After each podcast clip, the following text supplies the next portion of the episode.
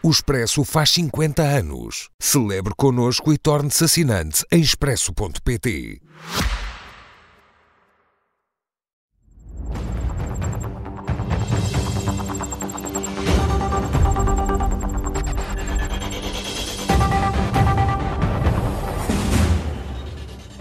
À segunda-feira, como sempre, com Catarina Martins e Cecília Amarelos. Minhas senhoras, boa noite, bem-vindas.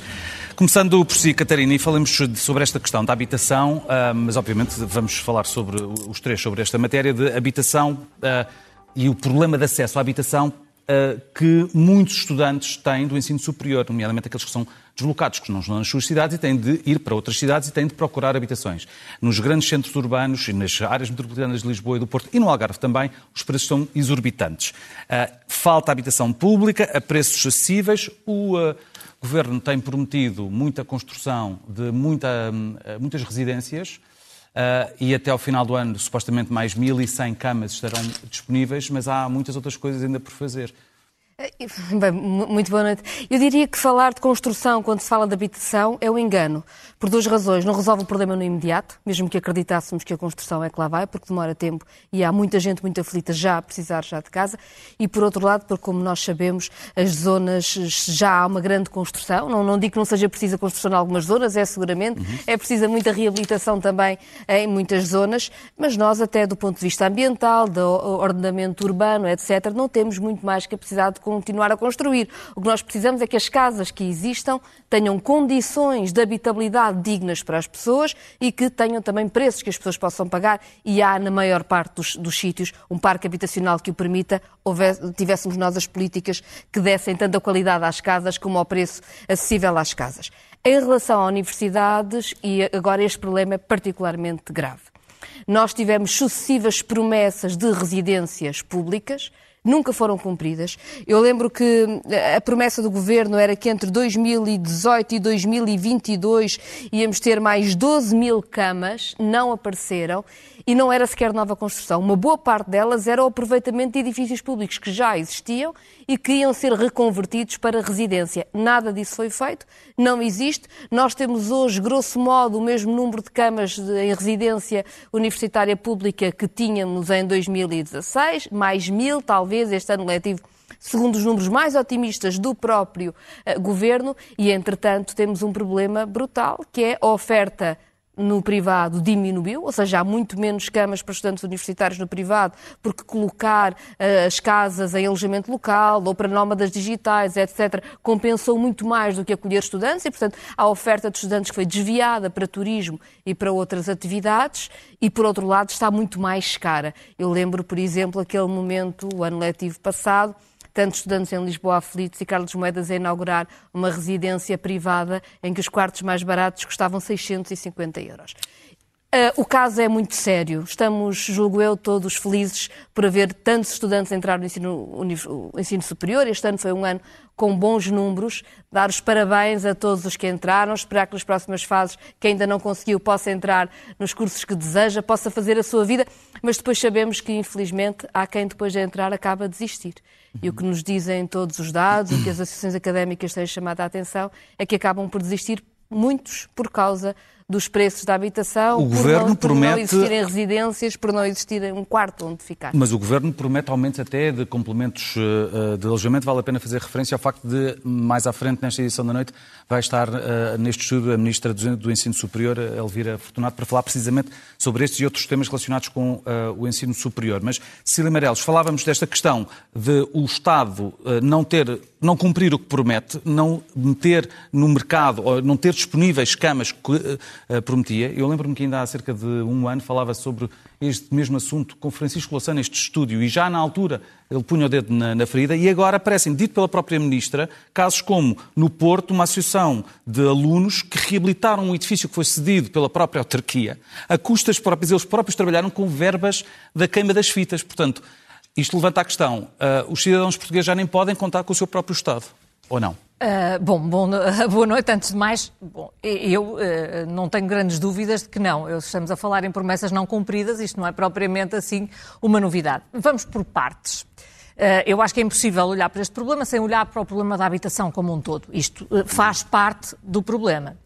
E quando se diz a construção não resolve no imediato, pois não. Mas se calhar, se tivessem pensado nisso há uns anos, já agora grande parte do problema estava resolvido. Nós, quando olhamos para os números, eh, de 2000 a 2004 fizeram-se mais de 100 mil casas em Portugal. De 2015 a 2021 fizeram-se 12 mil casas em Portugal.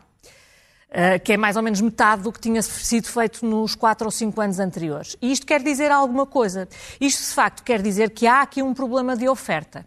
E o facto de, durante anos a fio, o governo e a maioria política que o suportava, o Bloco de Esquerda e o PCP, terem sido completamente cegos a este problema e terem andado a fazer oposição ao governo anterior discutindo a lei do arrendamento, levou a que nós tenhamos agora este problema, que de facto não é facilitando a construção agora que se resolve o problema para o mês que vem, mas se calhar podemos impedir que ele esteja descontrolado e que se descontrole durante mais 10 anos. Se calhar, eh, ao fim de 5 anos, pode estar resolvido.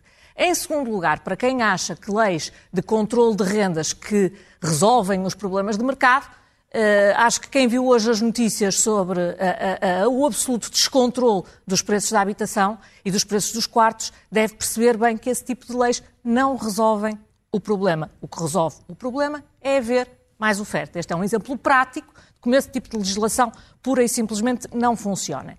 E depois, em terceiro lugar, isto também tem a ver com políticas. Porque é verdade que o governo prometeu sempre construir mais residências e não cumpriu. Mas também é verdade que as discussões que foram tidas, e sobretudo as discussões orçamentais que foram tidas acerca do ensino superior, andaram muito mais à volta de propinas do que à volta de construção de residências. E eu pergunto, hoje em dia, o que é que seria mais, o que é que é mais difícil pagar? Se é mais difícil arranjar alojamento ou seria mais difícil pagar uma propina? Porque para a esmagadora maioria dos estudantes é muito mais difícil arranjar alojamento, porque dizem, ele é mais caro em Lisboa, no Porto, no Algarve. Bom, em Lisboa e no Porto é que se concentram a maioria dos estudantes do ensino superior. Portanto, é completamente incomportável para a maior parte dos jovens pagarem aquilo que é pedido por um simples quarto em Lisboa, quer sejam estudantes, quer não sejam estudantes. E, portanto, eh, esta crise, embora eh, exista na Europa não de forma tão acentuada, tem causas. E a causa é, sobretudo, ninguém é ter olhado o... para isto de maneira séria. E nós continuarmos uh, sistematicamente a pôr em cima do problema as mesmas soluções que têm a ver com controles de renda e soluções exclusivamente públicas, eh, foi isto que nós andamos a fazer nos últimos sete anos. Resultou muito mal. E uma das causas não mal. foi... Não... Uh, muito mal mesmo. E eu gostava de dizer isto. O preço das casas em Portugal disparou, mas disparou sobretudo a partir de 2015. De 2015 a 2019 ele aumenta uh, cerca de 50% e hoje em dia já quase que duplicou. Em 2022 já tinha aumentado 82%. Se olhamos para trás, nos cinco anos anteriores, Uh, o preço da habitação estava mais ou menos estável. E o alojamento local, Cília Meireles, por exemplo? Uh, bom, o alojamento local, eu acho, se o alojamento local fosse um problema, isso significava, por exemplo, que durante a pandemia as rendas tinham caído a pique, porque, que eu saiba, não houve, não houve muito alojamento local durante a pandemia. E depois, uh, em segundo lugar, eu continuo a dizer, se tem um período de cinco anos em que se constroem 100 mil casas e passado 10, 20 anos está a construir 10 mil, uhum. não se poderá pôr o caso de haver um problema de oferta. Vamos... Parece-me parece provável, não é? V vamos aqui pensar. A população em Portugal não está a crescer. Porque é que nós havíamos de continuar. A pirâmide demográfica a const... está completamente invertida. Não, e, e, a população não está a crescer. Uhum. Porque é que Portugal havia de continuar a construir habitação a esse ritmo? Eu não digo que não seja preciso construir habitação em alguns locais, seguramente. E não tenho a mínima dúvida de que é preciso reabilitar muita habitação, que não tem condições que devia ter. Mas o discurso de que tudo se resolve tendo ritmos avassaladores de construção é não só contrariado pela demografia do país, como é contrariado também por qualquer pessoa que tenha preocupações ambientais e climáticas. Não é possível. E nós temos que ser responsáveis e o que defendemos sobre uma matéria tem que ter ligação com o resto. A habitação precisa, sim, de controle de preços.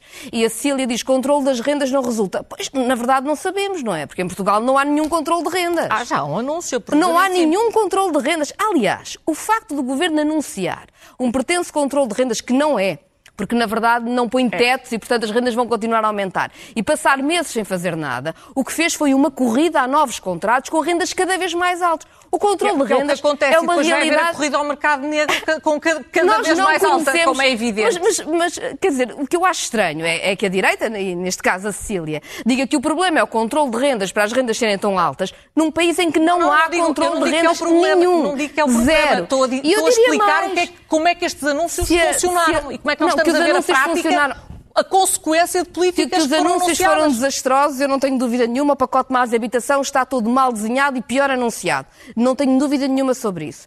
Agora, não há controle de rendas em Portugal. E se a lei da Assunção Cristas, que permitiu as rendas subirem muito mais depressa, tivesse sido solução, nós não estávamos aqui a ter esta conversa hoje. Agora, é verdade que o investimento... A, a lei foi por- um- completamente desfeita e a parte Quem me dera, social, quem que, e a parte social que existia verdade. na lei nunca, nunca foi posta em prática. É bom, na, é na verdade, claro. a- a lei não É foi, não foi, não- claro. a lei não foi desfeita e até é pena, lutei por isso e perdi. É, é, é, é- Pois, a vida. eh, se calhar se tivesse lutado por se construir mais casas, já agora os estudantes estavam a pagar quartos mais baratos. Por investimento, por investimento seguramente. E é verdade que o Governo, ano após ano, nunca concretizou o investimento que prometeu. É, aliás, assim que foi fazendo os seus brilharetes de orçamento e de déficit. Ah, isso- porque orçamentava, nisso porque prometia e depois não não fez. Pronto. E isso aconteceu ano após ano. Mas eu queria só dizer uma coisa. Eu não acho que nós tenhamos que escolher entre residências e propinas. E acho que matérias como tornar o ensino universalmente mais barato para toda a gente é muito importante. Eu dou um exemplo. Não de propinas, mas de outra área em que isso avançou e que hoje, no mês de setembro, é tão importante. Hoje os manuais escolares são gratuitos para toda a gente no ensino obrigatório. No ensino para toda a gente. No ensino público. Antes desta medida ser implementada, em setembro, era o mês que uma família que tivesse dois filhos no ensino secundário tinha que pagar 500 euros. Não era bom, porque o ensino público deve ser universal. Descer as propinas torna o ensino universal. Arranjar residências é também importante. E mais, não é só quem está deslocado que tem despesas que não consegue pagar por estar na universidade. Hoje, quando as famílias têm tanta dificuldade para pagar a prestação ou a renda da sua casa, mesmo que o seu filho não esteja deslocado a estudar, ainda tem que pagar as propinas, tem que pagar a alimentação. Se morarem fora do Conselho de Lisboa e o estudante vier até Lisboa, nem, nem sequer ao passe gratuito têm direito, porque o Carlos Moedas acha que o passe gratuito em Lisboa é só para os estudantes que já moram em Lisboa e, portanto, os que já têm menos despesa. É tão difícil manter os estudantes na universidade a todas as famílias que tudo o que permitir que o ensino seja cada vez mais universal e gratuito é uma conquista de democracia. Não temos de escolher entre uma coisa e outra. Podemos não ter propinas para as propinas não serem um entrave ao acesso e ao mesmo tempo ter residências para quem está deslocado. Nós podemos ter tudo e um mundo ideal, só que na realidade isso não é possível. E é por isso não ser possível, talvez, que eh, o Bloco de Esquerda passou cinco anos a acreditar em promessas que nunca foram cumpridas, porque foi conveniente acreditar. É precisamente porque não é possível tudo ao mesmo tempo. E, de facto, é possível, por exemplo, medidas como as dos manuais escolares. Eh, Eu preferia uma medida que fosse seletiva e que ajudasse apenas quem precisa. Porquê? Porque dizer simplesmente as famílias já não pagam 500 euros não é verdadeiro. Não é por acaso nós temos a maior carga fiscal de sempre. Porque é evidente que os recursos que o Estado tem são precisamente os recursos que vai buscar às famílias. É tão simples quanto isto. E que os distribua não em função da necessidade das famílias, mas em função do ensino que elas escolhem, eu lamento, Eu acho que mas este- acho que isso é uma é, é- é uma É um dos maiores é um, um tolher da liberdade das pessoas. Eu preferia permita- uma política que desse apenas àqueles que precisam. Tentarei explicar muito brevemente porque é que esta política não tem sentido e quando falamos de serviços públicos tem de ser universal. Quando a Cília diz quem tem necessidade tem os manuais e os outros vão comprar, o que nós estamos a dizer é que pessoas até um determinado rendimento, famílias até um determinado rendimento, têm acesso aos manuais gratuitos, ou tinham antigamente, e as outras pagavam. Uma família, por ganhar mais um euro por mês, gastava mais 500 em manuais porque ficava fora dessa linha. É- é- Isso é- é tão injusto. Isso cria fraturas um sociais. sistema Isso cria progressivo. coesão. O que cria coesão Isso é que o que é um serviço público essa seja família, igual por para ganhar todos. mais um euro, subir de escalão, também pode não lhe compensar ganhar mais um euro. Convém também levar isso em Não, conta, mas, não é? mas Cecília, os impostos são progressivos. E eu também acho que o trabalho Pois, paga impostos a os- mais, os impostos tendo em conta os progressivos. rendimentos. Mas se, se nós podemos tornar o sistema fiscal mais Mas justo, devemos tornar. outro lado da mas quem ganha tudo. mais, paga mais Porque é impostos. muito quem ganha menos, prometer. paga menos. Quando Difícil chega à escola ou ao hospital, é temos que ser garantir todos que se iguais. cumpra as promessas. E eu lamento, mas isto, eh, o- o- a responsabilidade por promessas não cumpridas, não é só do Governo. É também de quem as fez, de quem viabilizou Ó, o Cida, Governo. desculpa interromper, mas é que já é a terceira vez que faz referência direta ao Bloco de Esquerda e a Catarina não respondeu. É assim, eh, eu, eu sei que vou ouvir eh, este tipo de comentários muitas vezes e não só da Síria. vida, Eu é? acho sempre ligeiramente enternecedor, quase, ouvir a direita a explicar como é que o PS não quis mais conversar com a esquerda e não cumpriu os compromissos que tinha com a esquerda. E, portanto, eu vejo a direita a explicar as posições do Bloco de Esquerda. Isso, pronto, Eu pode ser enternecedor, mas não nos adianta eu- eu nada ao debate que temos hoje em eu, cima eu da tenho, mesa. eu tenho estas discussões desde 2016. Eu acho que só notaram lá por 2019, 2020. Não, mas voltando aqui a uma, uma questão que, que eu acho que é relevante, que é assim. eh, o argumento de a população não está a crescer, eh, mas a procura está a crescer. E, portanto, eh, das duas, uma.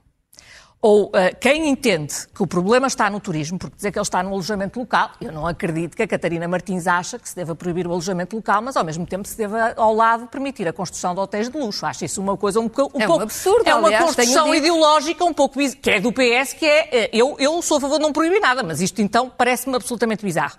Mas então vamos ser consequentes. Então vamos dizer que queremos fechar fronteiras e que não queremos tantos turistas em Portugal. E vamos defender essa política. Agora, continuar a dizer, não, não, não, nós não queremos o alojamento local. O problema é o alojamento local, mas depois queremos as receitas do turismo e queremos os turistas, mas nós não estamos com a queremos imaginar que eles vêm para aqui dormir para digitais e queremos os reformados estrangeiros que têm cá vantagens eh, fiscais há já bastantes anos e o tempo isso continua a contribuir para, Há quem obviamente, queira, a há quem queira. Eu, eu não acho que essa seja, seja uma boa solução. Eu acho que a Cecília tem razão no que diz, por exemplo, dos hotéis. E acho que não é normal termos um. Os dados diz- dizem que há, em a cada cinco dias, este ano, há um novo hotel. Eu, eu acho que o turismo tem um papel importante em Portugal, mas todas as atividades económicas precisam ser reguladas. E, e- e não há uma, não pode haver dimensões impossíveis. Eu sei que Fernando Medina, quando era Presidente da Câmara de Lisboa, achava que não havia turismo a mais. Mas não é, tem de ser regulado. Não Se é fizer normal. uma cidade capital de um país que é um parque temático, sim, não há turismo a mais. Pois, mas, mas nós não. Que é o mas que está- nós, várias pessoas consideram que todos, nós Barcelona, vamos, por exemplo, quase nós vamos é? ser todos figurantes É, de uma Disneylandia. eu- não, não, não, não eu- tem eu nenhum chamo a sentido. atenção uma coisa. É preciso um país onde se possa viver. Todo o crescimento que permitiu uma série de políticas através da arrecadação de receita fiscal, grande parte desse crescimento, eu lamento informar, veio do turismo. Nós não podemos é querer tudo e o contrário de tudo. Depois temos que estar a aceitar um país que não, já, já cresce muito pouco, um país que passa a crescer metade, um país que tem um desequilíbrio externo grande, porque se tirar o turismo da balança com o exterior, fica outra vez com um país completamente desequilibrado. Mas não há É, um meio termo, Cecília. Claro que há um meio termo, claro que há um meio termo. Agora, eh, eu não percebo é, eh, como é que alguém que viu esta receita e que viu esta atividade financiar as políticas que estava a negociar, agora vem dizer, quando já não apoia o governo, que é contra a atividade. Se calhar, eh, mais valia ter feito alguma coisa enquanto tinha essa capacidade negocial. É só o que Nós, nós achámos Sendo sempre que... o país não devia depender deste investimento. eu, Tivemos eu acho, aquilo que eu acho numa é eh, eh, há, há medidas pontuais e um conjunto de medidas pontuais que fizeram sentido no momento em que havia uma enorme crise imobiliária de sinal contrário, que foi num momento de crise em que nós corremos o risco de ter construção e casas vazias e havia construtoras a falir. Eu percebo esse tipo de medidas. Acho que nós tornamos um país altamente atrativo isso deve-se manter, mas paulatinamente algumas destas medidas têm que ser retiradas, como é evidente, porque o mercado está sobreaquecido e não faz sentido o Estado continuar a estimular uma atividade que já de si está a explodir. Agora, não faz sentido fazer isso eh, destruindo por completo um setor económico e um setor económico que soube resistir a uma crise. Porque, eh, vamos lá ver, o turismo começou a resistir antes de muitas destas medidas existirem.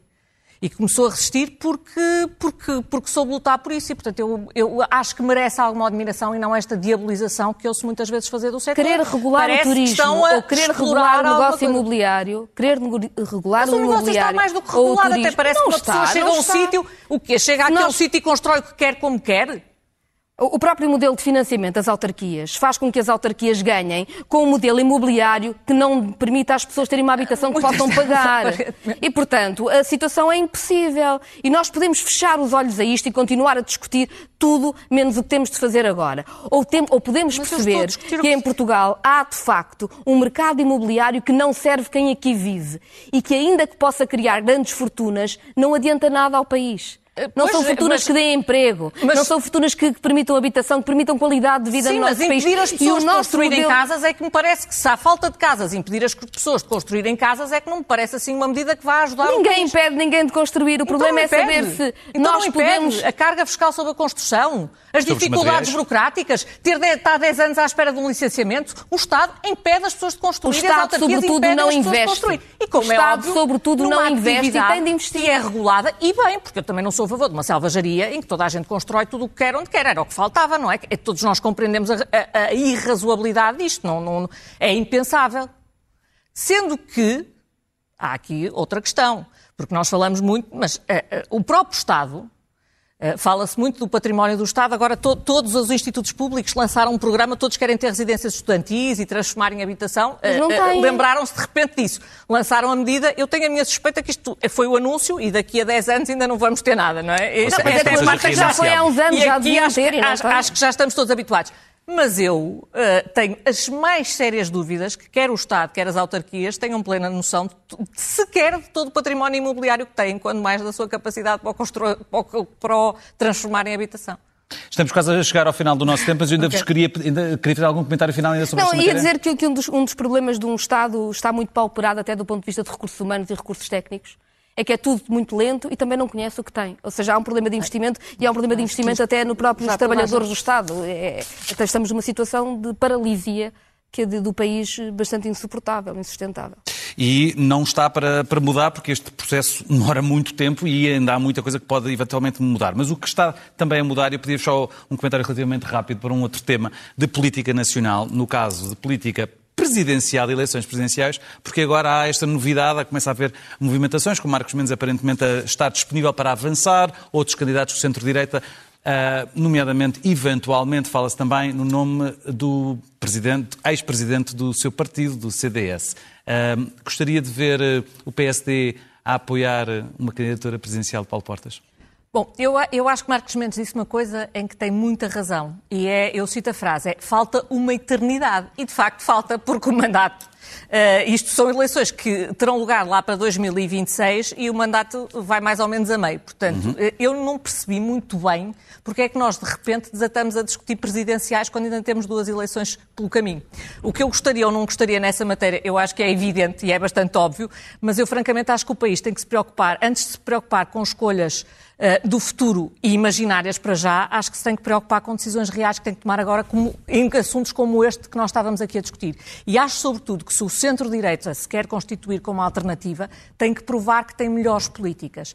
E, portanto, eu acho que estar a discutir presidenciais antes de autárquicas e de europeias, que ainda são antes destas, e, sobretudo, de estar a discutir tática política e não o sumo da política, que tem a ver com isto que nós estamos a discutir, política de habitação, política fiscal, um Estado que cada vez gasta mais nos seus serviços públicos e que cada vez serve pior o cidadão com esses serviços públicos. Enquanto o centro-direita não tiver políticas sólidas para isto, acho que andar a discutir eleições eh, com franqueza apoios a, a a três candid- meses e apoios candidatos. é eh, andar a fazer um frete ao PS e para isso já tem bem mais à direita ao Chega, que já faz todos os fretes ao PS, não é preciso nós juntarmos a essa festa. Merece-lhe algum comentário estas eh, questões que se têm falado agora?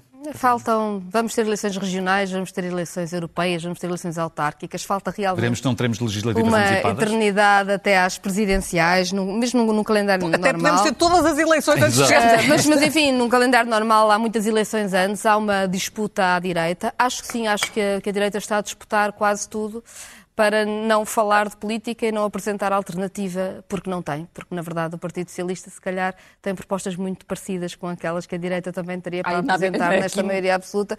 E, portanto, enfim, há um problema de debate político. A direita não sabe o que, que há a dizer e está nesta corrida.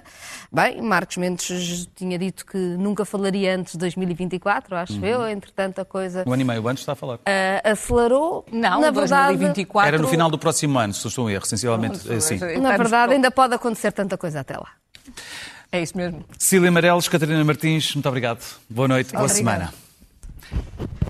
Vamos fazer uma nova pausa na edição da noite. Já voltamos à sua companhia para as eh, novidades em torno da guerra na Ucrânia. Fique connosco. Até já.